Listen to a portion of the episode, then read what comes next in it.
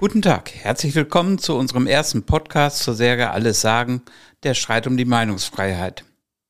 In dieser Serie gehen wir Themen auf den Grund, bei denen viele Menschen heute nicht mehr den Mut haben, ihre eigene, vom Mainstream abweichende Sicht der Dinge zu sagen und dann lieber schweigen.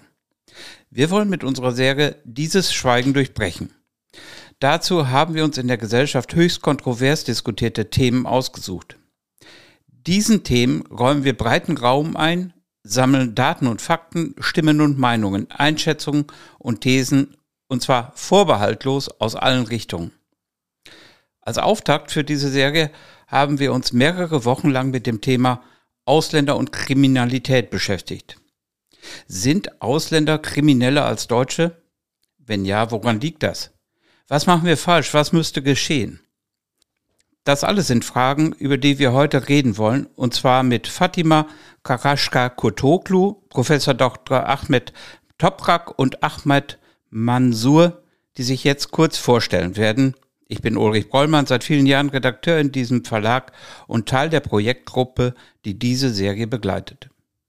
Guten Morgen, Fatma Karaja Kurtolu. Ich bin ähm, Kommunalpolitikerin hier im Stadtrat äh, von Dortmund äh, für die Linke Plus. Ich bin aber auch Gründerin und Vorsitzende des Flüchtlingshilfevereins Train of Hope Dortmund. Ich bin Diplom-Sozialwissenschaftlerin und Traumapädagogin.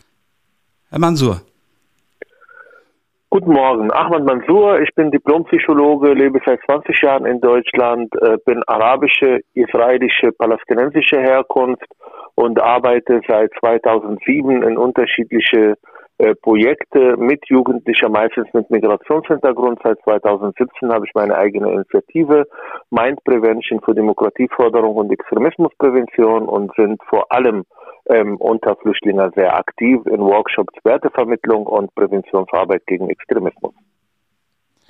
Mein Name ist Ahmed Toprak von der Fachhochschule Dortmund. Ich bin ähm, äh, Erziehungswissenschaftler und äh, lehre seit 2007 an der Fachhochschule Dortmund. Davor war ich äh, Anti-Gewalt-Trainer. Ich habe ähm, äh, Trainings mit äh, gewaltbereiten und gewaltaffinen jungen Männern mit Migrationshintergrund gemacht und forsche sehr intensiv zum Thema Gewalt und vor allem unter Menschen mit Migrationshintergrund. Dankeschön für diese Vorstellungsrunde. Ich glaube, da haben wir drei Experten hier versammelt und eine Expertin, ähm, die sich wunderbar mit dem Thema auskennen. Herr Mansur, aus Berlin zugeschaltet, deshalb beginnen wir mit ihr, mit Ihnen, ähm, mit der ersten Frage. Ist das wirklich so einfach? Weniger Ausländer hier würde weniger Kriminalität bedeuten. Das ist ja eine These, die viele Menschen vor allen Dingen in der AfD und den rechten Gruppen vertreten? Nein, das wird nicht stimmen. Ähm, die Welt ist viel komplexer. Was heißt überhaupt Ausländer? Ähm, wir brauchen äh, Menschen in diesem Land, äh, äh, die auch unseren Wohlstand mittragen. Es gibt äh, unterschiedliche Menschen mit unterschiedlicher Motivation, die zu uns kommen.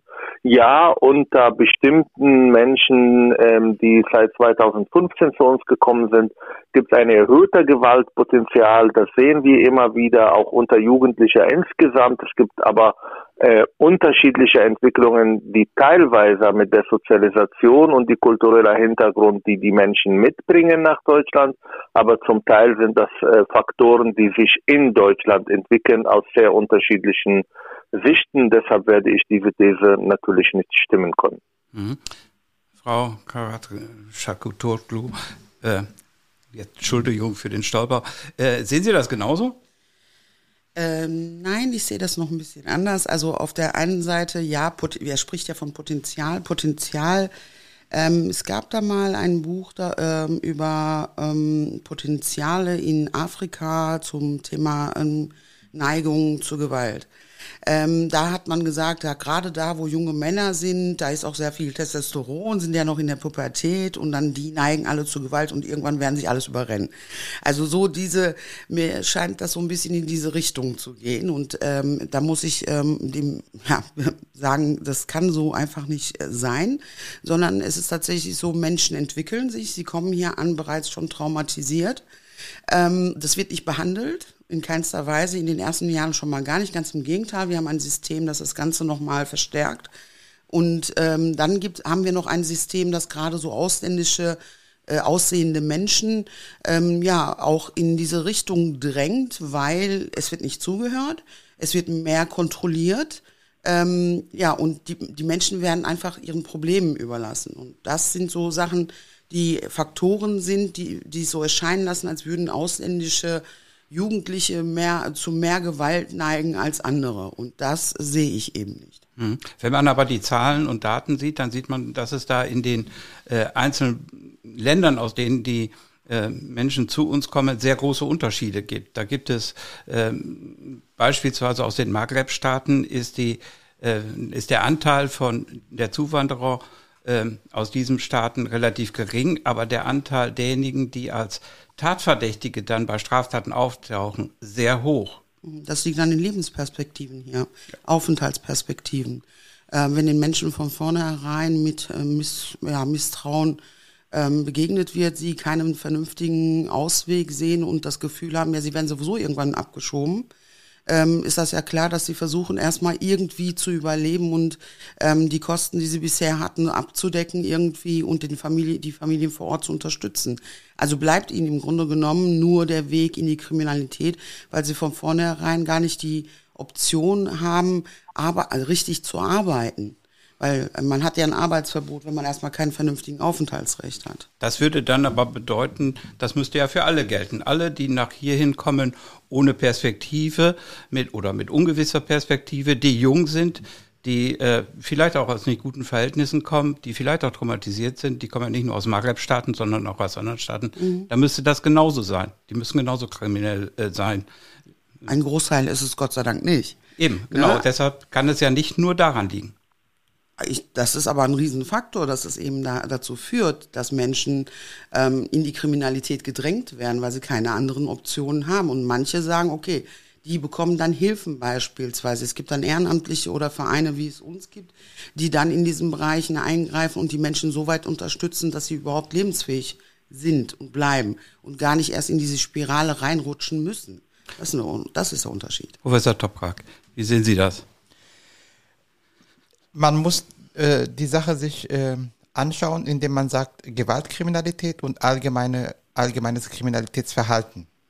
In der Tat ist es so, dass äh, wir dort Unterschiede sehen. Äh, wenn wir jetzt uns die Maghreb äh, junge Männer anschauen, die Sie angesprochen haben, wissen wir, gehen wir davon aus, dass meistens äh, junge Männer nach Deutschland geschickt werden, ich sage bewusst geschickt werden, damit, damit die Familie eine Perspektive findet. Die haben natürlich keine Bleibeperspektive in Deutschland, weil diese Länder als sichere Drittstaaten äh, eingestuft werden, wie kürzlich auch von äh, äh, Bundesregierung ja beschlossen wurde. Ob sie dann da tatsächlich so sind, ist eine andere Debatte, aber äh, die Frage ist ja, welche Zielgruppe kommt nach Deutschland und aus Maghreb-Staaten kommt meistens eine spezifische, Unterschicht geprägte junge Männergruppe, die in ihren Heimatländern keine Perspektive sehen und dann nach Deutschland kommen mit dem Ziel, etwas zu schaffen. Das heißt, die sind auch unter Druck, erfolgreich zu sein, nicht nur für sich selbst, sondern auch vor allem für die ganze Familie, unter Umständen für die ganze Großfamilie.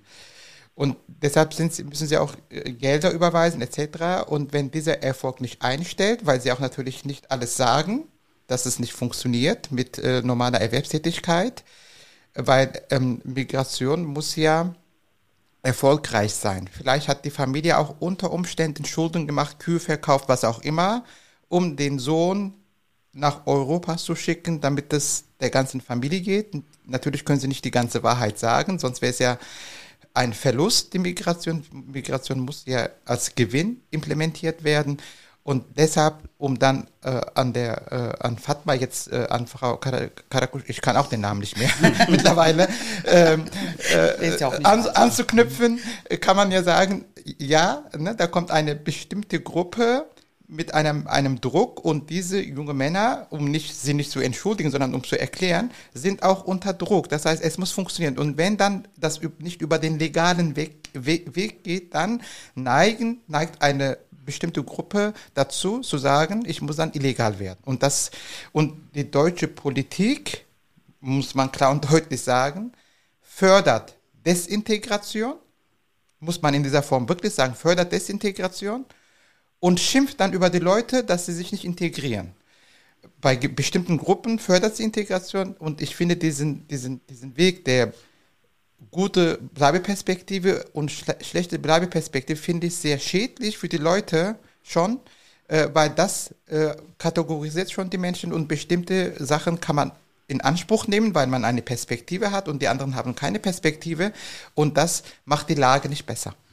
Herr Mansur, das klang, ja, das klang jetzt so ein bisschen so äh, äh, entschuldigend. Eigentlich können die gar nicht, äh, die hier hinkommen und äh, ich sag mal, äh, Delikte dann begehen, die können eigentlich wenig anderes tun. Die stehen unter Druck von ihrer Familie, die müssen Geld verdienen, die kommen hierhin, haben keine Bleibeperspektive, ohnehin schlechte Voraussetzungen, die sie mitbringen. Also und dann ist die Politik da, die macht eigentlich einen schlechten Job und äh, die äh, Betroffenen, die können eigentlich gar nichts dafür. Ist das so? Die Politik macht immer einen schlechten Job, vor allem wenn es um Migration geht. Deshalb wollte ich sagen, ich kann nur zum Teil äh, äh, zustimmen und zum Teil widersprechen, weil was mich in dieser Debatte massiv ärgert, ist die Betrachtung von Migranten A als sehr homogene Gruppe und B als Subjekte, die immer nur reagieren auf die Mehrheitsgesellschaft, auf Diskriminierung, auf Politik, auf Aufenthalt. Die Entscheidung Gewalttaten ist immer eine sehr individuelle und hat, wie gesagt, ganz, ganz viele Hintergründe und Faktoren, die entweder das begünstigen oder halt das mildern. Ähm, wenn wir zum Beispiel äh, äh, Silvester anschauen in Berlin, ähm, wenn wir jetzt die antisemitische Parolen ähm, äh, anschauen und das auch als Straftaten äh, sozusagen auch äh, bewerten, ähm, wenn wir die Messerattackenstatistik anschauen, die letzten Jahren, dann sehen das nicht nur bei Menschen, die äh, sozusagen keine Bleibeperspektive haben, sondern wir sehen das bei bestimmten Gruppierungen, ohne das verallgemeinern zu wollen. Also jeder Mensch ist ein Individuum und jeder Mensch trifft Entscheidungen und für diese Entscheidung äh, äh, kann er verantwortlich, gemacht werden, aber nicht auf die ganze Gruppe. Hm. Wenn wir aber Patri bitte? Entschuldigung, sprechen Sie wohl gerne weiter. Wenn wir patriarchalische Strukturen anschauen, wenn wir Erziehungsmethoden in den Familien anschauen, wenn wir die Betrachtung des Staates anschauen, also ähm, wie reagieren Menschen, die aus autoritären Staaten gekommen sind, auf eine demokratisch strukturierte Gesellschaft? Wie reagieren sie auf Polizei? Wie reagieren sie auf Feuerwehr? Wie reagieren sie auf Lehrer? Ähm, ähm, wie reagieren sie auf Überforderung, wenn es zum Beispiel zu einer ähm, Situationen äh, kommt in der U-Bahn und so weiter. Ähm, wie lösen sie ihre Probleme? Und je mehr Menschen patriarchalisch erzeugt sind, desto neigen sie zu Gewalt, desto sind sie überfordert in eine demokratische Gesellschaft. Dazu kommen ganz unterschiedliche weitere Faktoren, die Unmöglichkeit der Rebellion in der Familie, der Minderwertigkeitskomplexe, weil Individualität auch fehlt in diesen Strukturen. All das führt auch zu Gewalt, nicht eins zu eins. Deshalb äh, sage ich doch mal, es ist viel, viel komplexer. Aber ich möchte auch die unbequemen Faktoren benennen und nicht nur die Faktoren benennen, wo man diese Menschen aus der Verantwortung, äh, Verantwortung entzieht und der Staat oder die Mehrheitsgesellschaft dafür verantwortlich macht.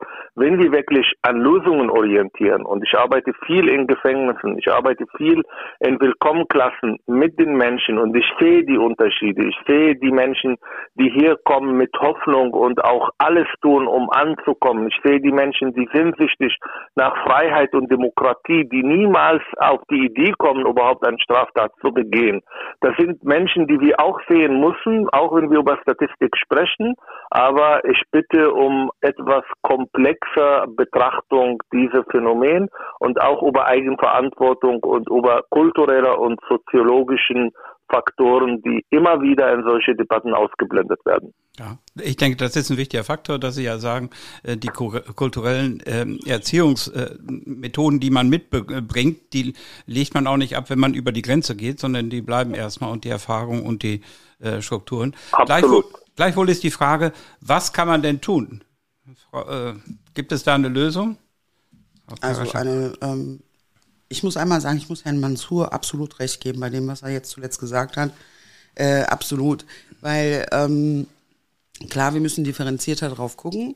Ja, es gibt Möglichkeiten, da was zu tun, und zwar, dass man rechtzeitig interveniert, wenn die Menschen hier ankommen und dass man sie direkt mitnimmt, sozusagen, ähm, dass sie einmal die Strukturen hier kennenlernen, dass sie, ähm, dass ihnen geholfen wird auf dem Weg und äh, gezeigt wird, hey, es gibt Unterstützung.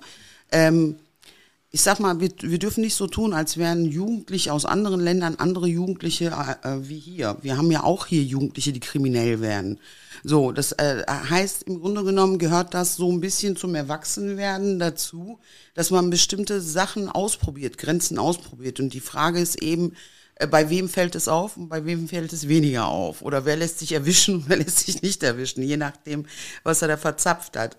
Ähm, wir reden ja, wenn wir von Kriminalität reden, jetzt nicht nur von den großen Sachen, sondern auch äh, kleinere Delikte, die ja auch in die Kriminalstatistik mit eingehen.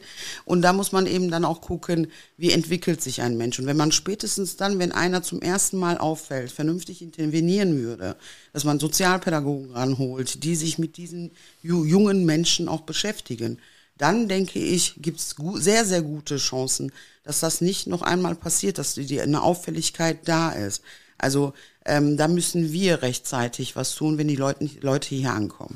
Ich hatte in den vergangenen Wochen ein Gespräch mit Professor Kutlatschik, das ist äh, ein äh, Kriminologe, der sagt, äh, viele, äh, die nach hierhin kommen und dann straffällig werden, wie möglicherweise auch der eine oder andere Jugendliche, erleben hier, dass sie, wenn sie dann vor Gericht stehen, ähm, ein Verfahren, äh, nennt sich Diversion, wo sie ermahnt werden und wo man davon ausgeht, diese, äh, dieses Verfahren allein wird sie davon abhalten, künftig Straftaten zu begehen. Er sagt, das funktioniert äh, bei deutschen Oberschülern, die in einem altsprachlichen Gymnasium äh, erzogen sind, da funktioniert das. Aber das passiert oder äh, funktioniert nicht bei diesen Menschen. Unser Staat hat da versagt und unsere Justiz an der Stelle. Äh, als Erziehungswissenschaftler, Professor Toprak, wie sehen Sie das? Also Diversion ist äh, gerichtet an die äh, Mittel- und Oberschicht mit akademischen Abschlüssen. Das muss man in dieser Form sagen. Die Frage ist ja als Erziehungswissenschaftler, hilft denn überhaupt Strafe? Das kann man diskutieren. Ich denke, äh, um, äh, um äh, die, das gesellschaftliche Leben in Bahnen zu halten, muss Konsequenzen geben.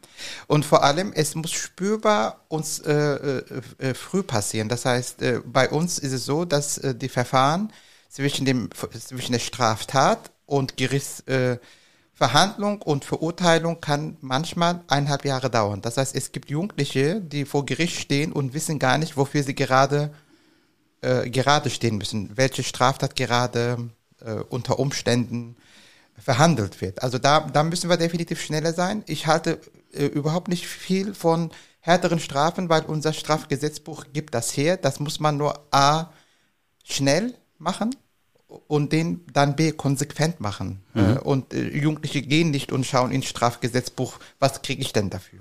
Sondern ich es muss spürbar sein und früh wie möglich äh, sein. Und die Version hilft deshalb nicht, weil sie natürlich diese Erfahrungen aus ihren Herkunftsländern bringen. Das wird als Schwäche ausgelegt. Mhm. Ich möchte nicht sagen, dass wir dann äh, autoritäre Staaten äh, nachahmen sollen. Wir sind eine liberale Demokratie. Es soll auch so bleiben aber es gibt auch in einer liberalen Demokratie auch Regeln und diese Regeln müssen schnell und spürbar an die Jugendlichen weitergegeben werden, sonst machen wir uns unglaubwürdig. Wenn man so. Oder kommuniziert. Also ich äh, wollte nur Herr Professor Toprak absolut recht geben. Genau das beobachte ich. Ähm, ich gebe nur ein kleines Beispiel. Wenn ich in Bayern unterwegs bin, in Gefängnissen und dann Gespräche mit Jugendlichen, die da ähm, als Insassener äh, sind, dann sagen sie mir, meine größte Fehler war, dass ich in Bayern inhaftiert wurde und nicht in Berlin und Nordrhein-Westfalen. Das heißt, auch in den bestehenden Gesetzgebungen gibt es schon irgendwie eine Art von Flexibilität, die auch eine Abschreckungswirkung äh, haben kann, wenn man das richtig macht, wenn man ähm, sozusagen die Leute äh, dazu bewegen, die Strafen als Konsequenz zu betrachten und auch vielleicht darüber nachzudenken, dass es sich nicht, nicht lohnt, solche Strafen. Das ist in Berlin zum Beispiel und Nordrhein-Westfalen ganz anders. Das heißt, wir brauchen keine neuen Gesetze. Wir müssen natürlich kein autoritärer Staat werden. Wir müssen nicht mit Schlagstücke äh, jetzt auf der Straße gehen und Leute abschrecken, sondern äh, die Leute und ich und viele andere sind absolut dankbar, in einer Demokratie zu leben, wo man Polizeibeamter ähm, nicht nur mit Angst begegnen, sondern man als Bürger auch Rechte hat und nicht nur Pflichten. Ähm, wir müssen aber in der Kommunikation, in der Vermittlung von unseren Strukturen ähm, versuchen diese Menschen äh, das nicht als Schwäche äh, äh, darzustellen, sondern als Stärke. Demokratie ist Stärke und nicht Schwäche. Dass Menschen äh, nicht wie in Syrien verschwinden, wenn sie frech zu der Polizei äh, sind, bedeutet nicht, dass die Polizei in Deutschland schwach sind, sondern es bedeutet, dass sie demokratisch arbeitet und dass sie äh, auch äh, sich Kritik stellt. Wir haben vorher die Frage gestellt, was kann man dagegen machen? Man kann enorm viel dagegen machen. Erstmal zu begreifen, dass Integration Mühe bedeutet, dass Integration Ressourcen bedeutet, dass Integration Begleitung bedeutet, dass Integration nicht nur Sprache plus Arbeit, äh, sondern auch die Verinnerlichung von Werte, emotionales Ankommen in eine Gesellschaft, diese Gesellschaft als Chance zu verstehen und nicht als Risiko für sich und seine Familie. Und das sind Prozesse und für diese Prozesse brauchen wir Sozialarbeiter, ähm, Traumatherapeuten, wir brauchen Begleitung, wir brauchen Buttonsysteme, wir brauchen Zugänge in der Mehrheitsgesellschaft. Das heißt, unsere Wohnpolitik, unsere Schulpolitik muss sich verändern, damit eine gesunde Durchmischung stattfindet und die Leute nicht parallel in Parallelgesellschaften leben, sondern dass sie sich begegnen im Alltag. Ähm, wir brauchen Sozialarbeit, wir brauchen ähm, äh, Wertevermittlung in den Schulen und wir müssen da sein, wo diese Menschen sind und alles tun, um sie für uns unsere Gesellschaft zu gewinnen, aber unser Verständnis von Migration ist eine ganz andere. Wir arbeiten mit Parolen. Die eine Seite sagt, äh, keiner kommt rein und die andere sagt, wir haben Platz. Aber keiner sagt, dass eigentlich Leute aufnehmen bedeutet auch Ressourcen zur Verfügung zu stellen, um diese Menschen zu begleiten. Und es bedeutet auch, dass wir Leute herzlich willkommen heißen, aber in Extremfällen, wenn die Leute nicht mitmachen und systematisch unsere Gesellschaft auch verachten, diese ähm, Unwort auch aussprechen zu dürfen, und zwar, dass die Leute ihre Aufenthalt in Deutschland wahrscheinlich auch verspielen und dass sie auch den Weg raus aus der Gesellschaft äh, äh, äh, gezeigt werden mussten, wenn es nicht gut funktioniert. Aber das ist nicht entweder oder, sondern wir müssen ganz, ganz viel pädagogisch, sozialarbeiterisch tun, um diese Menschen zu begleiten. Ich äh, sage nur Kanada, die tun das seit Jahren auch äh, sehr erfolgreich und da gibt's noch ganz, ganz großer Weg, den Deutschland gehen muss, um eine funktionierende Einwanderungsland zu sein und diese äh, Menschen brauchen wir auch in diesem Land. Das ist nicht so, dass wir die Grenzen zumachen und dann wird alles gut in, die, äh, in Deutschland. Ich bin ja selber auch jemand, der vor 20 Jahren gekommen, gekommen ist und ich weiß, wie schwierig diese Integrationsprozesse sind, wie lange sie dauern. Aber eine Chance sollen die Leute bekommen, aber, aber bitte auch mit Begleitung. Ich mache jetzt mal den Advocatus Diaboli ich äh, mache jetzt mal so, als wäre ich ein AfD-Politiker und sage, äh, Deutschland ist äh, so recht sie haben, dass man Menschen, die wir hier für den Arbeitsmarkt gebrauchen können oder die wirklich politisch verfolgt sind, die muss man aufnehmen, die muss man auch integrieren, da muss man auch äh, Zeit und Geld investieren, aber die Zahl der Menschen, die zu uns kommen, die ist viel zu hoch. Da können wir das gar nicht schaffen und da kommen viele, die können wir für unseren Arbeitsmarkt gar nicht gebrauchen, weil sie ungebildet sind, weil sie keine Bleibeperspektive hat, weil sie die Ressourcen, die wir für die integrationsfähigen und integrationswilligen Menschen benötigen, dringend benötigen, äh, die äh, werden verschwendet äh, an, an Menschen, die keine Perspektive haben und die hier auf dem Arbeitsmarkt auch nicht gebraucht werden. Was also, sagen Sie denn dazu? Das ist richtig. Da muss ich, also jetzt hat Herr Mansur ja das Beispiel mit Kanada gegeben und mit anderen Einwanderungsländern und wir haben ja keine gezielte Einwanderung in den Arbeitsmarkt und das ist unser Problem. wenn man sagt, in Kanada funktioniert es ganz gut, kann sein, es funktioniert auch ganz gut, aber Kanada verlangt auch viele Dinge im Vorfeld, nämlich Sprachkenntnisse, Beruf, Alter, Geschlecht, je nachdem, was auf dem Arbeitsmarkt gebraucht wird. Also es gibt ein Punktesystem.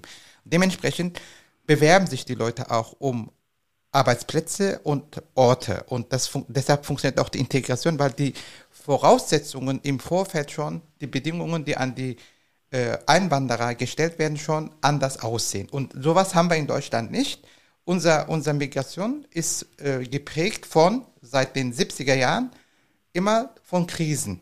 Das heißt, auf der Welt passiert eine Krise und die Leute flüchten zu uns. Dann kommen natürlich solche, die mit oder ohne Perspektive. Das heißt, wir müssen zwei Wege haben. Einmal Menschen, die natürlich politisch verfolgt werden, die aufzunehmen, aus humanitären Gründen ja.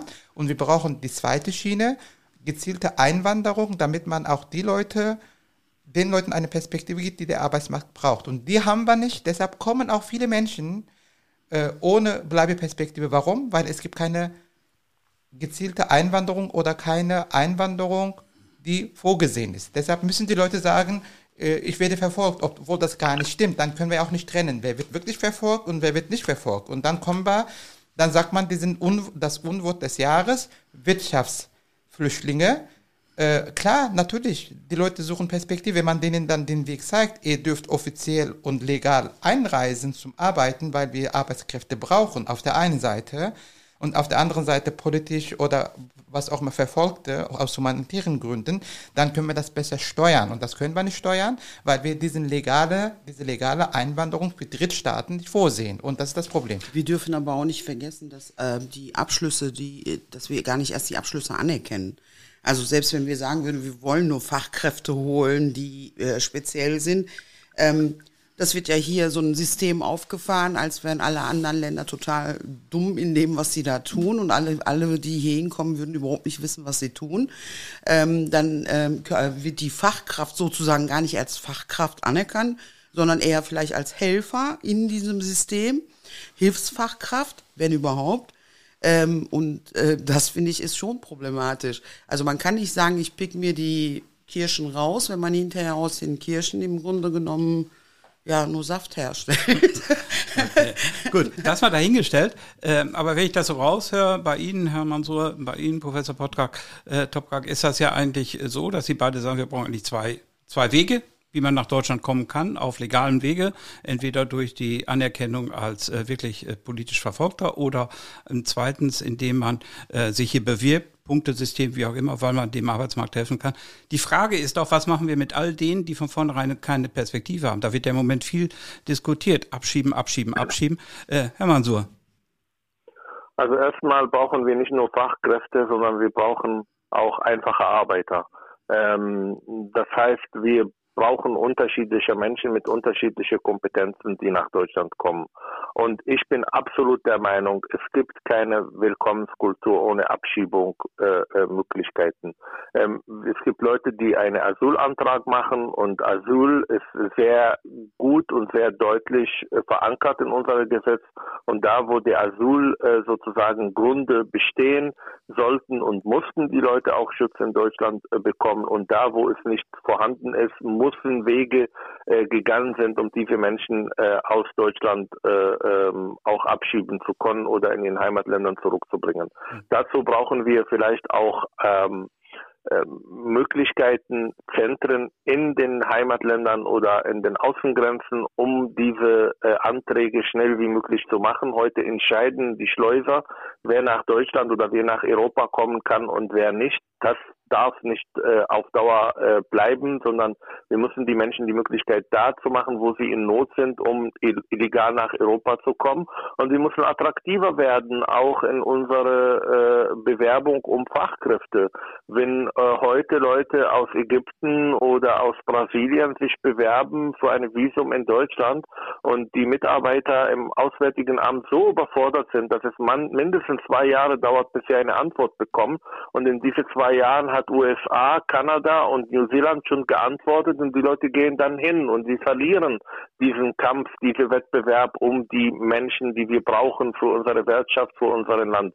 Und wenn die Leute nach Deutschland kommen, dann müssen sie begleitet werden. Deshalb komme ich zurück auf Ihre ursprüngliche Frage. Das ist keine AfD-Narrative zu sagen, dass eine Begrenzung notwendig ist, um die Menschen besser zu begleiten. Die Ressourcen sind einfach begrenzt und müssen diese Ressourcen gut einsetzen setzen, um die Menschen eine Perspektive zu geben, um Deutschland attraktiv zu machen für diejenigen, die wir brauchen und um natürlich auch ähm, äh, Flüchtlinge, geflüchtete Menschen, die zu uns kommen, auch zu begleiten. Auch sie brauchen ganz viele Ressourcen, um in diesem Land ankommen zu können und zwar emotional ankommen, äh, anzukommen. Äh, Menschen, die ich begleite, die seit acht Jahren in einem Asylheim in Berlin sitzen, die können nicht ankommen in einem Land, wenn sie nicht mal eine Privatsphäre haben. Das sind Zustände, die wir nicht akzeptieren akzeptieren dürfen. Und dann ähm, natürlich kommt man letztendlich auf die Idee, die, äh, die, die, äh, die Zahlen zu begrenzen. Und das ist eine absolut gute und wichtiger Gedanke, um einfach diese miserablen Zustände auch zu beenden, die wir gerade haben. Also ich äh, denke, Menschen, die Asylantrag gestellt haben äh, und dann keine Bleibeperspektive haben, ich als Pädagoge kann dem nicht zustimmen. Das ist einfach nicht human. Okay, die Menschen sind da, acht Jahre sind sie da, dann gab es ja diese Diskussion des, Spur, des Spurwechsels. Wieso können dann diese Menschen, wenn dort diese Arbeitskräfte gebraucht werden, nicht eingesetzt werden, indem sie zum Beispiel ganz normal, legal, aber ich, ich weiß, was Deutschland damit meint. Deutschland sagt, wenn wir denen jetzt die Spurwechselsituation anbieten, dann ziehen wir noch mehr Leute an. Das ist die Angst, die natürlich immer auf Abschreckung äh, dient, was ich aber nicht in Ordnung finde. Ich gebe Ihnen ein ganz banales Beispiel, wie abstrus das manchmal ist. Wie, wie manche Studierende studieren hier zum Beispiel Elektrotechnik oder was auch immer, aber die haben ein Studienvisum bekommen dann müssen diese Leute wieder zurückgehen, weil sie nur wegen Studium nach Deutschland gekommen sind und dann, wir bilden die Leute aus und dann sagen, du musst wieder, keine Ahnung wohin, wieder zurückgehen, weil du zum, zum, zu Studienzwecken gekommen sind und dann, die Leute können Deutsch, die haben vielleicht Freunde, die haben Netzwerk etc., reißen wir die da raus, schicken die weg. Nein, warum? weil du bist wegen Studium gekommen, du musst gehen. Und solche Dinge sind so abstrus, dass eigentlich dann manchmal, wo ich denke, Integrationspolitik gut und schön, aber manchmal muss man auch wirklich dann ein bisschen die Netzwerke sich überlegen. Dann, dann sprechen wir in Brasilien oder in, in Indien äh, äh, Leute, die wir dann vielleicht ansprechen, damit sie in der Pflege arbeiten können. Das ist weniger sinnvoll. Also ich bin der Meinung, niemand ist illegal. Die Frage ist, wie sind sie illegal geworden? Und diesen Menschen muss man in der Tat, wenn es denn die Spurwechselmöglichkeit gibt, dass sie einen Job finden und dass man denen vielleicht ein Jahr Zeit gibt. Okay, jetzt kriegst du Arbeitserlaubnis für ein Jahr. Und wenn du einen Job findest und dann einen Vertrag bekommst, darfst du hier bleiben. Warum kann man das nicht machen? Das ist ganz einfach. Die Frage ist, wollen wir das? Der politische Wille ist nicht da. Also da sind ja jetzt zig Themen angesprochen worden. Ich muss, ich muss einmal zum einen ähm, ich will mal knallhart sagen, wir haben einen strukturellen Rassismus und den erkennen wir bei der Unterscheidung von Geflüchteten und Herkunftsländern. Weiß einer, wie man Herkunftsländer wie einstuft? Also Maghreb-Staaten sicher. Äh, ja, frag mal einen Homosexuellen, ob das so sicher ist dort. Ja, also wir stufen schon herab. Wir haben Menschen aus der Ukraine aufgenommen und das war ein super Beispiel. So kann es laufen. Man kann Menschen Perspektiven geben von Anfang an, Arbeitserlaubnis und dann gucken, was passiert innerhalb von zwei Jahren mit denen, wie können wir sie in unser System einbringen. Und da hat man das ganz eindeutig erkannt, auch den strukturellen Rassismus wieder da. Warum? Weil die Drittstaatler, die schon seit fünf, sechs Jahren dort studieren, hier angekommen sind und sofort weggeschickt wurden, obwohl sie vom gleichen Krieg betroffen sind. Äh, man hat, und obwohl sie Medizinstudium, ich habe mehrere Medizinstudenten bei mir, die fünf Jahre studiert haben. Wenn sie ins Heimatland zurückgehen würden, könnten sie gar nicht weiter studieren oder würden sofort äh, sozusagen in den Wehrdienst aufgenommen werden, weshalb man sie eigentlich nicht wegschicken kann, weil sie brauchen ja nur noch dieses eine Jahr. Und warum schicken wir Medizinstudenten, die schon fünf Jahre studiert haben, weg? Wir brauchen doch Fachkräfte. Wieso können wir die hier nicht direkt aufnehmen und sagen, okay, dann studieren wir das Jahr zu Ende und dann gucken wir mal, wie es funktioniert. Also ähm, ja, Asylsystem haben wir in unserem Grundgesetz, aber der wird ja schon systematisch ausgehebelt. Wir fragen gar nicht mehr nach den individuellen Sachen, sondern wenn die Leute kommen, ach ja, keine gute Bleibeperspektive, direkt so drei Wochen in Haft reinschieben, äh, reinstecken und dann gucken, ähm, sozusagen, dass wir den Menschen gar keine Möglichkeiten erst geben, reinzukommen. Und vom begrenzten Ressourcen kann ja weil wirklich keine Rede sein, weil die Begrenzung macht ja die Politik letzten Endes. Wir haben systematisch in den Jahr, in, seit den 80er Jahren abgebaut. Und dann kam neu, ähm, in den 89 war das, glaube ich, oder 90 äh, kamen die Menschen aus den aus dem ähm, ähm, ehemaligen Jugoslawien, also Bosnien, Kroatien und so weiter. Und dann hat man die weggeschickt und dann hat man wieder systematisch abgebaut. Ja, wenn wir systematisch abbauen an Systemen, von denen wir äh, wissen, dass sie eigentlich gebraucht werden, früher oder später, ja, dann dürfen wir uns nicht wundern, wenn wir dann von mangelnden Ressourcen reden das sind ja, wir, ja, wir haben ganz viele Themen angerissen jetzt ja. gerade. Aber ich würde ganz gerne noch, weil unser Thema ist ja Ausländer und Kriminalität, ich würde gerne noch, äh, ich will das jetzt nicht ab, äh, abwürgen oder Ihnen sagen, aber es sind viele Fragen, die wir gestellt haben, auf die wir sicherlich heute auch keine Antwort finden. Aber es gibt nur einen Punkt, über den wir reden müssen. Wir müssen noch über äh, den Faktor Religion reden in äh, diesem Land und den Faktor Islam. Ähm, da gibt es ja sehr unterschiedliche äh, Vorstellungen, äh, wie ein Leben in einer Gesellschaft auszusehen hat. Da gibt es unterschiedliche Rechtsvorstellungen. Ist, die, ist der Islam Wir haben etwa im Moment fünf Prozent Muslime in Deutschland. Fünfeinhalb. Äh, Fünfeinhalb, okay. Ähm, es gibt äh, äh, viele Menschen, die haben einfach Sorge dafür, dass der, äh, der Islam hier äh, das Leben künftig dominieren wird. Ist das eine berechtigte Sorge? Ich sage das einfach. Das mag man nicht, nicht gerne hören, aber die, die gibt es ja in der Gesellschaft. Dem müssen wir uns stellen und dem müssen wir auch, äh, auf das müssen wir auch eine Antwort finden. Äh, Herr Mansur, Sie sind Experte für solche Fragen. Ähm, ich bin auch selber Muslim und ich habe nicht vor, diese Gesellschaft zu dominieren. Und ich glaube, die, die Frage würde ich ein bisschen anders formulieren. Ähm, der Islam an sich ist eine Weltreligion und er wird sehr unterschiedlich ähm, verstanden und ausgelebt. Und es gibt äh, ganz, ganz viele Muslime, die eigentlich äh, unsere Kollegen, unsere Nachbarn und äh, sie beten vielleicht fünfmal am Tag, aber ähm, ihre Islam äh, sozusagen ist nicht die einzige Identität, mit die sie auf der Straße gehen. Ähm, das sind auch gut integrierte Menschen, die jetzt nicht äh, versuchen, diese Gesellschaft zu unterwandern. Äh, Probleme haben wir mit äh, vor allem politischer Islamakteure, also islamistischen Strukturen, die versuchen vor allem Einfluss auf die Muslime zu nehmen und ihnen ein sehr radikalen Islamverständnis zu vermitteln. Ähm, und das funktioniert am besten natürlich in Parallelgesellschaften, also da, wo man ähm, kollektivistisch die Leute beeinflussen kann und ihnen eine ähm, sehr einseitige, sehr eindimensionale Identität geben kann. Und diese Identität baut sich auf Distanz zu den Grundwerten dieser Gesellschaft. Und dann wäre das problematisch. Und es funktioniert natürlich vor allem bei Menschen, die neu in Deutschland sind, weil mit Migration ähm, entstehen auch Identitätsverlustängste. Also ähm, wenn ich dann in eine Gesellschaft, die ganz anders funktioniert als meine Herkunftsland, ähm, dann kann ich äh, erstmal neugierig sein und irgendwann gehe ich auf Distanz, weil ich Angst habe, meine Identität, die mitgebrachte Identität zu verlieren.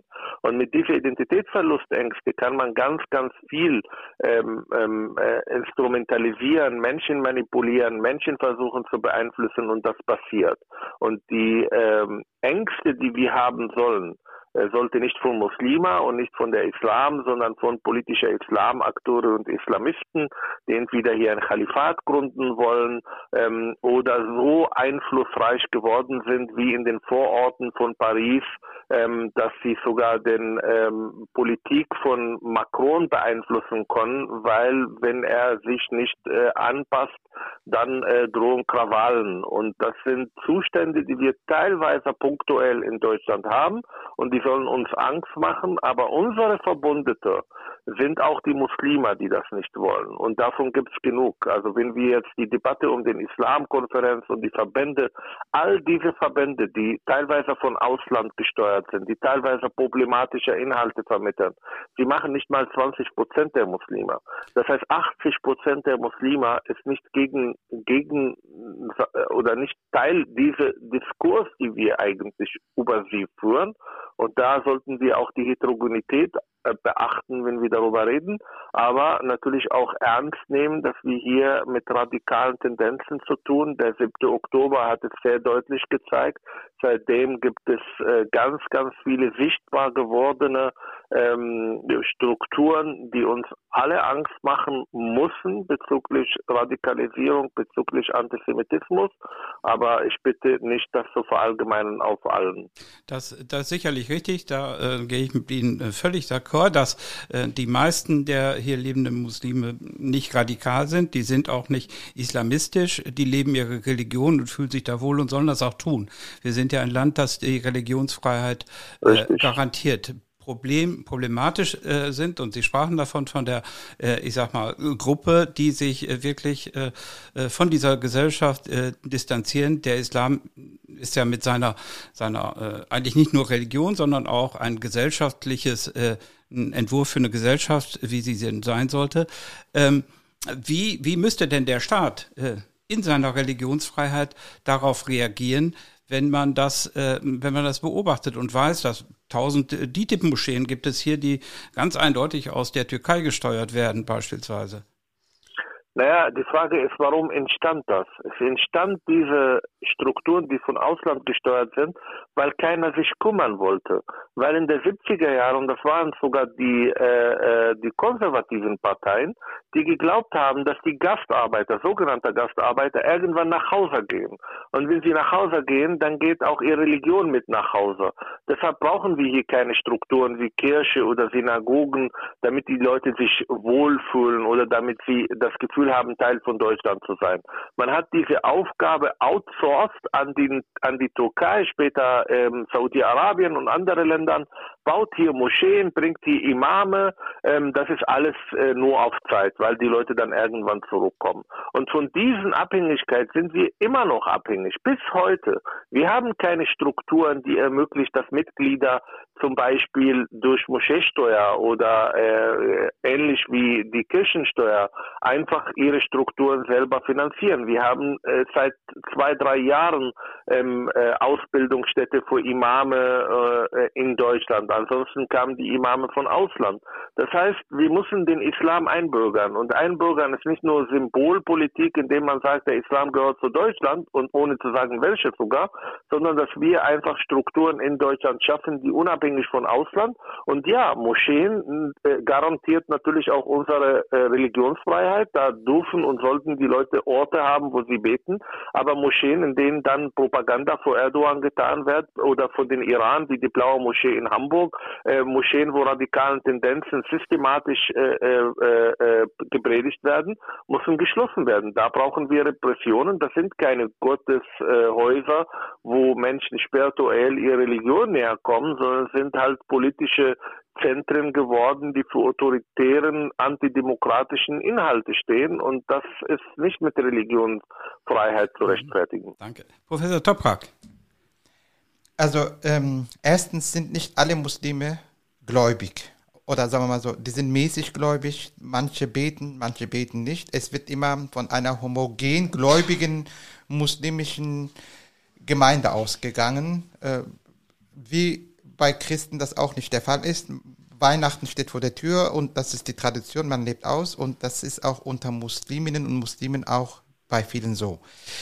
Ähm, und äh, in der Tat ist es so, dass eine Gruppe äh, gibt, die islamistisch denkt und die Strukturen auch in Deutschland implementiert. Ich forsche seit ähm, knapp sechs, sieben Jahren zum Thema Salafismus und Sal äh, gewaltbereiten Salafismus. Da sehen wir auch diese Tendenzen, die muss man auch im Auge behalten. Und äh, sobald wir Religion nicht in die staatliche Hand nehmen, nämlich äh, in die staatliche Hand der deutschen, des deutschen Staates, wird es diese Parallelstrukturen geben. Also Herr Mansur hat ja jetzt von Moscheen gesprochen. Es gibt ja auch Hinterhofmoscheen, die keine Moscheen sind, Vereine. Also das ist eigentlich die größere Gefahr in den Hinterhöfen. Was da passiert, ist ja der helle Wahnsinn, da wollen sie gar nicht reingehen, was da alles abgeht. Also diese müssen wir rausholen aus diesen Bereichen und das geht nur, wenn der Staat, also Deutschland, das systematisch fördert. Jetzt haben wir auch Islamzentren an Universitäten implementiert, um eben Imame auszubilden, aber wer stellt sie ein, ist die Frage.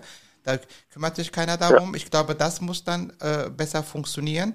Und äh, Religionsfreiheit heißt auch, dass man den Muslimen beibringt, Religionsfreiheit heißt auch nicht religiös zu sein und atheistisch sein zu dürfen, weil das wird bei konservativen Muslimen nicht muslimisch zu sein oder Muslime dürfen auch unreligiös sein, Muslime dürfen auch atheistisch sein.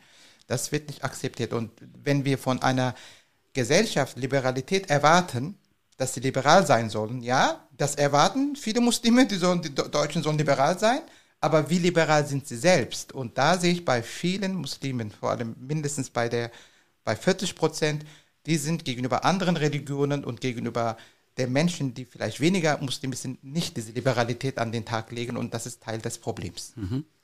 Also ich muss sagen, ich finde es befremdlich, ähm, dass wir, wenn wir von Kriminalität reden, dann über Islam reden sollen. Ähm, das sehe ich nicht. Äh, wir können gerne über Fundamentalisten reden. Äh, wir können gerne über Menschen reden, die ihre Sichtweisen anderen aufdrücken wollen oder die kriminell sein wollen oder auffallen wollen oder was auch immer. Aber ich finde das so zu pauschalisieren sehr befremdlich von meiner Seite aus. Ähm, ja, es gibt Menschen, ähm, die ähm, hier hinkommen, die ähm, äh, also sozusagen dem Islam zugeordneten unterschiedlichen Konfessionen zugehörig sind oder auch atheistisch sind. Nur weil man aus dem Iran kommt, muss man nicht unbedingt äh, auch äh, Schiite sein, man kann auch Atheist sein. Ähm, ich würde das nicht dem zuordnen. Problematisch wird es erst dann, wenn es politisiert wird. So wie beispielsweise, wenn wir von der DITIB reden, dann reden wir von einer Einrichtung, die durch den türkischen Staat hier implementiert wurde. So, dann gibt es ähm, Moscheen, die der DITIB zugehörig sind, die komplett dem konform gehen. Es gibt aber auch Moscheen, die ähm, separat davon laufen, zwar unter dem Namen DITIB, weil es keine anderen Optionen gibt. Das heißt, also beispielsweise, ich bin Muslima, ich bin gläubig. So, ähm, ich trage aber kein Kopftuch. Ich bin aber auch nicht erzkonservativ in diesem Bereich. Aber wenn ich beispielsweise äh, meine Mutter zu Grabe tragen will, muss ich die, Tipp als Ansprechpartner nehmen, weil sie Leistungen erbringt, die ich brauche oder die meine Mutter gebraucht hat. So, dann muss ich die DTIP nehmen. Es gibt keine Alternative dazu, weil keine aufgebaut wurde. Arabinische Gemeinde, kannst du, Arabinische Gemeinde kannst du nicht. Ja, aber es, äh, jetzt im Ernst. Äh, der Staat hat nicht zugelassen, ja, ja, dass ja, es eben Möglichkeiten gab, dass, dass die Menschen das entwickelt haben oder auch selbst Netzwerke entwickelt haben. Es gab da dahingehend überhaupt keine Förderung. Ganz im Gegenteil, sie wurden in die Hinterhöfe gedrängt, weil es keine Moscheen gab. Dann hat man durch die EU geschafft, größere Moscheeprojekte zu machen. Was ist denn dann passiert? Dann sind die ganzen ja, soll ich sie jetzt christliche Fundamentalisten nennen? Keine Ahnung. Die ganzen Rechten auf die Barrikaden gegangen. Wie kann es sein, dass hier auf einmal Moscheen entstehen? Und wir haben äh, Diskussionen über Muesinrufe geführt. Also ich weiß nicht, ich denke schon, wir müssen auf diese ganze Sache mal tatsächlich differenziert drauf gucken und nicht so verallgemeinern und pauschalisieren und gucken, was können wir leisten, um den Menschen die Möglichkeit zu geben, einmal Aufklärung zu bekommen auch äh, ich kenne nämlich auch viele, die aus bestimmten Ländern kommen und indoktriniert worden sind, aber selbst noch nie in dieser sich mit der Thematik richtig befasst haben. Was können wir den Menschen anbieten? Wie können wir aufklären? Und welche Strukturen müssen wir schaffen, damit eben nicht aus dem Ausland politisiert werden kann? Frau Schakutoglu. Ich, äh, ich ja glaube, es ist gar, kein, gar, kein, gar keine Frage, dass hier, äh, oder niemand, glaube ich, hat äh, gesagt, dass äh, alle äh, Muslime dazu neigen, Straftäter zu sein. Das ist ja völlig Warum reden wir dann Das ist, weil, glaube ich schon, der äh, die Gewalt, äh, die religiös motivierte Gewalt ein Faktor geworden ist, den man auch im Moment beispielsweise in der äh, in Auseinandersetzung um den Gazastreifen und äh, äh die Hamas und Israel sieht.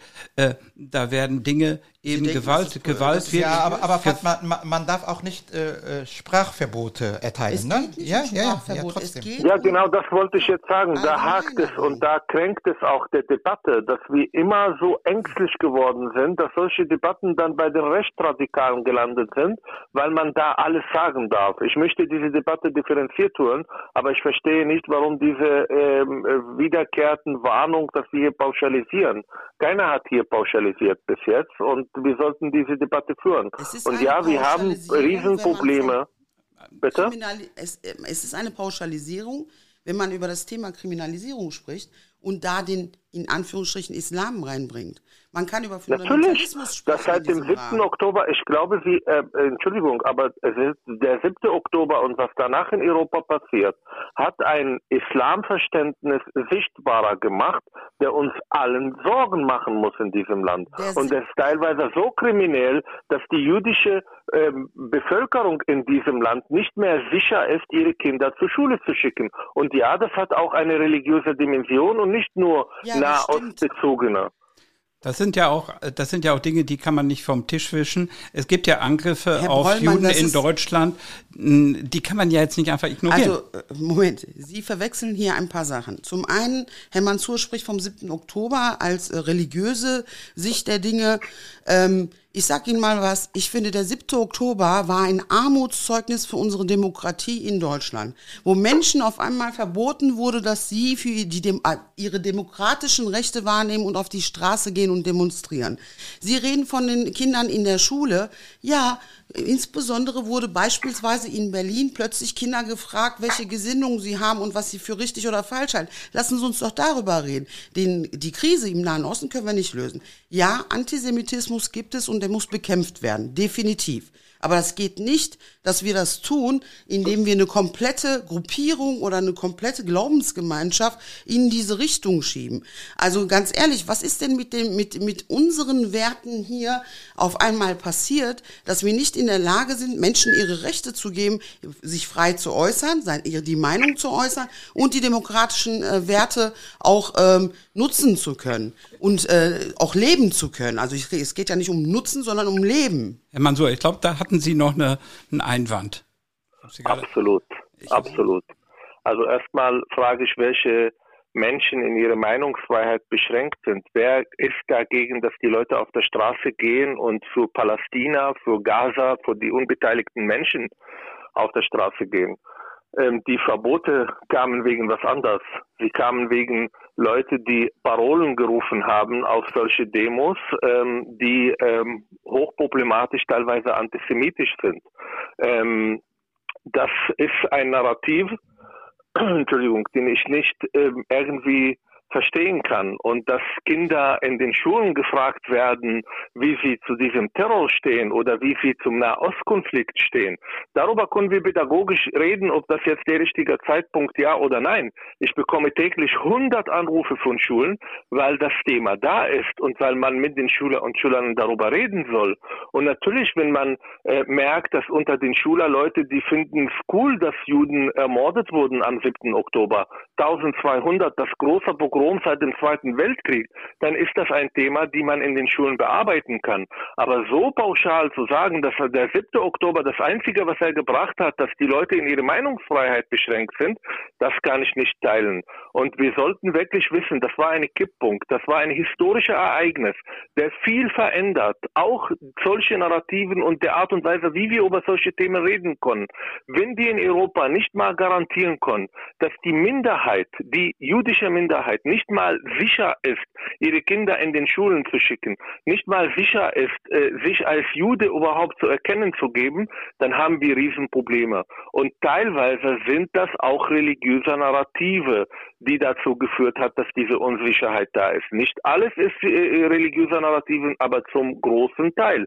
Und darüber möchte ich offen reden. Und ich bitte um Kritik, ich bitte um Ergänzung, ich bitte um Widerspruch, aber bitte nicht die Debatte an sich irgendwie äh, canceln, weil man nicht über kriminelle äh, islamistische Strukturen, die wir in Deutschland haben, die mittlerweile in den sozialen Medien die absolute Oberhand haben und Leute Narrativen vermitteln, die mit der Wahrheit überhaupt nicht mehr zu tun haben.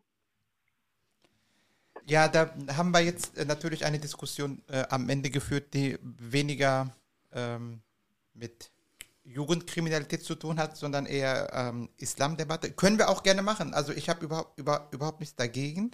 Das Einzige, was mich äh, manchmal in der Diskussion ein äh, bisschen ärgert, dass wir Äpfel mit Birnen vergleichen. Wenn ich jetzt dann etwas sagen möchte zum Thema äh, Kriminalität, kann ich äh, Folgendes sagen. Kriminalität ist nicht eine Frage der religiösen Einstellung und einer Herkunft, sondern einer persönlichen Struktur, eines persönlichen Strukturmerkmales in Verbindung mit sozialer Lage. Wenn man die statistischen Daten sich anschaut, unabhängig davon, welche Herkunft sie haben, der Großteil der Gewalttäter kommt aus sozial schwachen Milieus. Ob sie Deutsche, Tunesier, Türken, Kurden, was auch immer sind, spielt keine Rolle. Eine, zwei Sachen haben sie gemeinsam sozial benachteiligte Milieus und Merkmale, die vielleicht dann etwas begünstigen. Das heißt, die meisten Gewaltkriminalitätsakten sind soziologische Hintergründe, die dahinter stecken, unabhängig davon, woher sie stammen. Und wenn wir natürlich auch dann migrationsbedingte Aspekte dazu bekommen, die das Ganze, äh, äh warum, um Ihre Frage zu beantworten, sind Migranten krimineller? Die Frage muss man leider mit Ja beantworten. Ja, das stimmt. Die Frage ist, warum? Dann kommen wir in die soziale Lage, weil Menschen mit Migrationshintergrund meistens in sozial benachteiligten Stadtteilen wohnen, wo sie keine Perspektive haben, wo die Perspektiven so sind, dass sie auch zum Beispiel nicht in andere Stadtteile umziehen können. Äh, und dann bewaffnet man sich auch mit Messer in der Nordstadt, in Dortmund, weil man Angst hat, dass vielleicht unter Umständen was passieren könnte. Und wenn man Messer dann mitführt, dann ist die Gefahr auch, dass man das auch benutzt. Warum trägt man in Brünninghausen kein, kein Messer mit sich. Also das sind so Dinge, die man berücksichtigen muss. Also Kriminalität ist nicht Hintergrund, äh, also äh, ethnischer Hintergrund, religiöser Hintergrund, sondern eine Problematik der sozialen und persönlichen Lage. Und das muss man vielleicht dann in der Form auch mal sagen. Nicht, dass man das Gefühl hat, ähm, Menschen mit Migrationshintergrund sind alle kriminell oder gewalttätig. Das ist die Gefahr, dass man dann hat. Aber das haben wir ja eigentlich gar nicht gemacht, aber wir haben ja auch wenig darüber geredet. Das wollte ich nochmal zum genau. Schluss sagen. Ich möchte das nur ergänzen, wenn ich darf. Ja. Und zwar, dass es auch kulturelle, religiöse und Sozialisation äh, Hintergründe auch eine Rolle spielen. Ähm, patriarchalische Strukturen, der Umgang in den Familien miteinander, äh, die Wahrnehmung von den anderen auf der Straße, der Verachtung teilweise, Entmenschlich Entmenschlichung von Leuten, die nicht meine Religion gehören, das sind natürlich Extremfälle, spielen absolut auch eine Rolle. Das heißt, ich gebe absolut äh, äh, äh, zu, dass es sehr komplex ist, dass es nicht eindimensional ist. Äh, soziale Lage spielt eine Rolle, äh, Bildung spielt eine Rolle, aber eben auch die Sozialisation, die Erziehungsmethoden, die patriarchalische Strukturen und natürlich auch die Glaube, wenn sie sehr radikal gelebt wird in Betrachtung der anderen, die nicht zu meiner Gruppe gehören.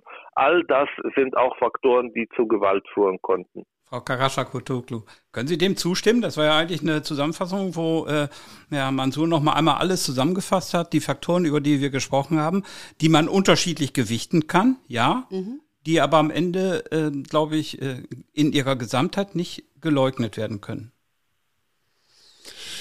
Ja, ich kann ihm ähm, ein wenig zustimmen, ein wenig. Äh, da gibt es so mhm. Sachen ähm, im Sinne von, also klar, äh, Kriminalität da, wo, ich sag jetzt mal, in den prekären Stadtteilen, wo die Menschen äh, keine Perspektiven haben, haben wir ja schon drüber gesprochen, ist eine gute Zusammenfassung. Ähm, was mir jetzt noch fehlte, ist, dass wir aber auch als Gesamtgesellschaft da viel mehr auch drauf schauen, viel mehr auch drauf ähm, ich sag mal, äh, Möglichkeiten schaffen, dass ein Mensch, der einen Migrationshintergrund hat, eher kriminell werden kann, weil wir auch Gesetze haben, die nur von Migranten eben über, ich sag jetzt mal, nicht eingehalten werden ähm, wenn ich ähm, das so mache, dass beispielsweise eine Wohnsitzauflage da ist in einem bestimmten Bereich, die nächste Einkaufsstraße aber in einem anderen äh, Bundesland oder liegt und ich aber eigentlich nicht darüber darf und das tue und da steht immer die Polizei, weil sie weiß, dass die Leute dort einkaufen müssen, ja, dann ist das kein Wunder, dass dieser Mensch irgendwann als kriminell eingestuft wird. Also da müssen wir auch nochmal drauf gucken, finde ich soweit in Ordnung. Wie gesagt, mein Problem ist es nur, wenn Sie von dem Islam sprechen, statt von islamistischen oder fundamentalistischen Strukturen.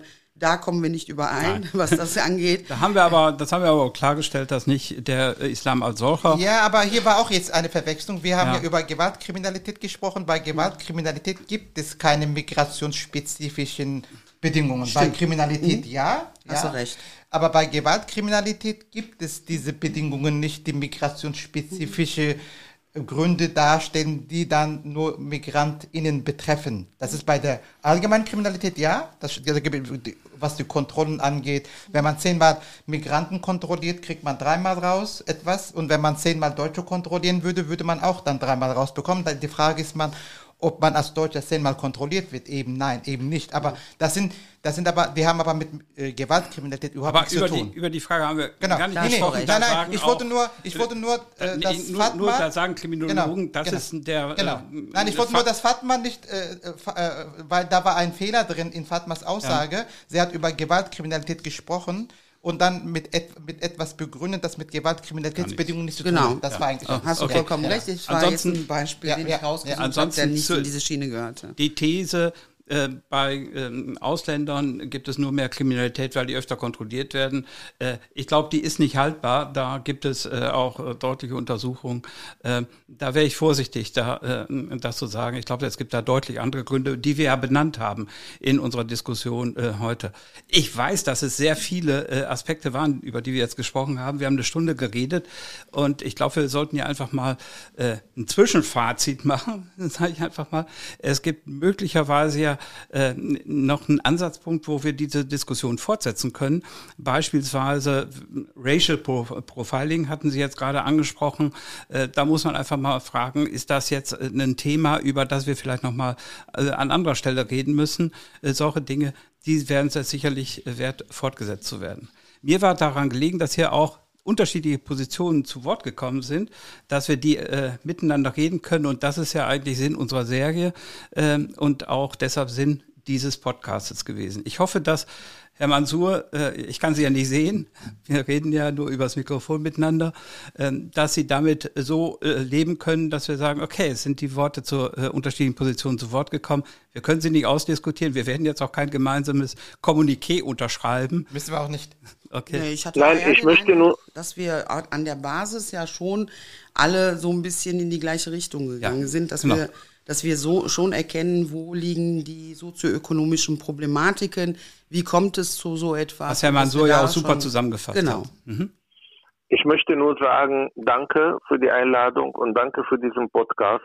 Ähm, Demokratie ist genau solche Streite zu führen, solche Debattenkulturen zu machen, aushalten zu müssen, dass andere Menschen andere Meinungen sind als ich oder als andere. Und mehr davon bitte. Unsere Demokratie braucht viel mehr solche Debattenstrukturen äh, äh und Debattenkulturen und sie äh, praktizieren das und deshalb bin ich sehr froh, Teil davon sein zu dürfen. Herr Mansur, vielen Dank. Das war, glaube ich, ein großartiges Schlusswort, für das ich mich herzlich bedanke. Im Übrigen, wenn Sie mehr über unsere Serie und von unserer Serie und aus unserer Serie lesen wollen, empfehle ich Ihnen, sich auf unsere äh, Homepage äh, unserer, unserer äh, Zeitung einzuklicken und dort nachzulesen, alles zu finden unter äh, Alles sagen. Ich bedanke mich für heute, bedanke mich bei meinen Gesprächspartnern. Einen schönen Tag. Dankeschön. Tschüss. Vielen Dank. Schönen Tag noch. Auch tschüss.